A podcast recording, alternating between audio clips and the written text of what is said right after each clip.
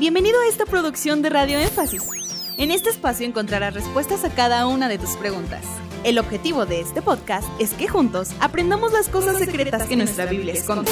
Si tienes alguna pregunta, tú también puedes hacerla. Búscanos en nuestras redes sociales como Radio Énfasis. Bienvenido.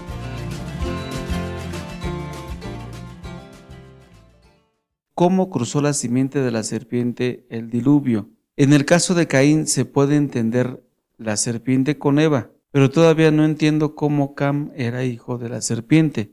¿Acaso la esposa de Noé adulteró y también con la serpiente?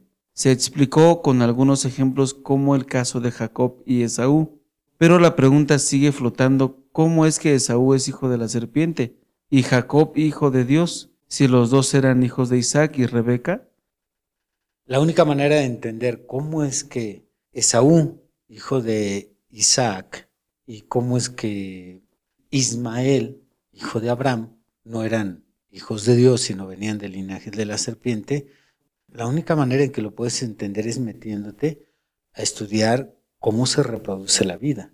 Tienes forzosamente que estudiar el tema de los cromosomas. ¿Cómo es que un ser humano tiene en su cuerpo 46 cromosomas? Y esos 46 cromosomas determinan quién eres. Ahí está en esos cromosomas escritos tu color de piel, tu altura, tu tono de voz, tu forma de ser, tu carácter, tu naturaleza eh, de comportamiento. Muchas de las cosas de la forma en que nosotros nos comportamos son genéticas, no todas, eh, no es determinante tampoco. Yo sé que gran influencia es por parte en la que eres, la forma en que fuiste educado, la cultura, etcétera. Yo entiendo todas esas, esas cosas, pero ahorita nada más me estoy enfocando en esta línea. Entonces, cuando estamos hablando de que todo ser humano tiene 46 cromosomas y 23 los aporta tu papá y 23 los aporta tu mamá, de esos 23 cromosomas, un cromosoma determina el sexo. Y ese cromosoma que determina el sexo si va a ser hombre o mujer, es el cromosoma X o el cromosoma Y. Entonces, de esos cromosomas, unos se llaman cromosomas recesivos, estos son cromosomas que no se manifiestan en ti. Probablemente tú en tu cuerpo, por dar un ejemplo, Nicolás Cruz tiene un cromosoma de ojos azules, probablemente esté ahí, pero ¿por qué los tienes cafés? Por el hecho de que el cromosoma de ojos cafés que está junto con el cromosoma de ojos este, verdes. Ese cromosoma es, se llama recesivo porque no se impone sobre el otro cromosoma, no tiene la fuerza. En este caso se llama en términos biológicos el genotipo. Y en el caso de descendencia, la serpiente también aportó sus cromosomas, Caín, y Caín tenía 23 cromosomas que eran de la serpiente y 23 cromosomas que eran de Eva. Cuando Caín se vuelve a reproducir. ¿O era al revés, perdón? 46 y 23. 23 y 23, perdón. Corrijo. Ah, para que formen los 46. Para que formen los 46. Entonces, cuando Caín se reproduce, él se casa con una media hermana de él, que en este caso es una hija de Adán. Por tanto, esa hija de Adán tenía 23 cromosomas de Adán y tenía 23 cromosomas Caín de la serpiente. Cuando se casa con esa hija de Adán, se revuelven los cromosomas. Y en la medida que se casan hijos de la serpiente, ya sean varones o mujeres, con hijos de Dios, que es Génesis 6, vieron los hijos de Dios que las hijas de los hombres eran hermosas. En la medida que se va dando esa mezcla, se van revolviendo cromosomas. Entonces los hijos de la serpiente se mezclan con la descendencia de, de Set, que es la descendencia limpia, y es donde decimos, ¿por qué entonces no se manifestó en él? Porque son recesivos. ¿Y por qué en él sí? Bueno, van mezclados. Porque son dominantes. Entonces, ¿por qué Isaac, siendo un hombre de linaje correcto, viene de Abraham, Abraham de Taré, Taré sigue la genealogía y llega hasta Adán?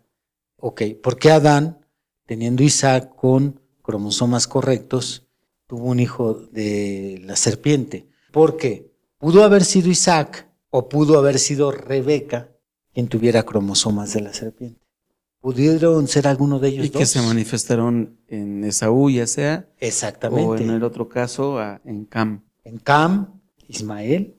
Sí, porque aquí el hermano ah, nos envía la anotación. Dice, no entiendo cómo Cam era hijo de la serpiente. ¿Acaso la esposa de Noé adulteró también con la serpiente? No sé si de repente pudiera ser medio burlándose el hermano, o si lo estoy interpretando mal, tal vez por no hacer este análisis, pues dice, ¿a poco también fue así? Sí, yo creo que la pregunta nos deja ahora nosotros en duda. Si el hermano no lo cree y se oye un poco sarcástico, o a lo mejor no quiso hacerlo así, y si no quiso hacerlo así, nos disculpamos con él Por, por malinterpretarlo. Pero la parte final, donde yo ya mencioné, donde él solicita sin razonamiento circular, no es posible, tenemos que razonar. Y no creo que él se refería a una tautología, la tautología es razonar en círculos. Ah, Más bien, yo pienso que él se refería a la cuestión de decir, bueno, es que se sacan conclusiones de los cromosomas, de esto, de aquello. Es que no hay otra forma de probarlo. ¿Por qué crees que tiene la Biblia mucho cuidado en trazar genealogías? En decir hijo de, hijo de, o fulano engendró a fulano. Sí. Y es que es confuso, ¿no? Porque al momento que uno dice de Rebeca y de Isaac, ¿cómo puede ser? Pero ya con esta explicación, esperamos que mi hermano ya no tenga la pregunta o la respuesta flotando, sino que ahora caiga a tierra, se asiente y él pueda, si es que lo cree, defender correctamente esta doctrina. Sí, o si tiene sus dudas, que se le aclare. Y nuevamente le expresamos a nuestro hermano que nos disculpe si lo estamos malinterpretando pero sí eh, que quede claro, no solo para mi hermano, porque las respuestas que doy es para toda la audiencia. Así es. En específico para el hermano, pero para toda la audiencia. Porque muchos predicadores quieren entender y quieren transmitir una doctrina superficialmente, y esas son las doctrinas más débiles que pueden existir. Las doctrinas que no se fundamentan correctamente, que no se respaldan correctamente y, y que no las llevas en un estudio detallado son las que más se pueden cuestionar. ¡Hey! Gracias por llegar hasta el final de este podcast. Esperamos que cada una de tus interrogantes haya sido resuelta. Te esperamos aquí para resolver más de tus preguntas.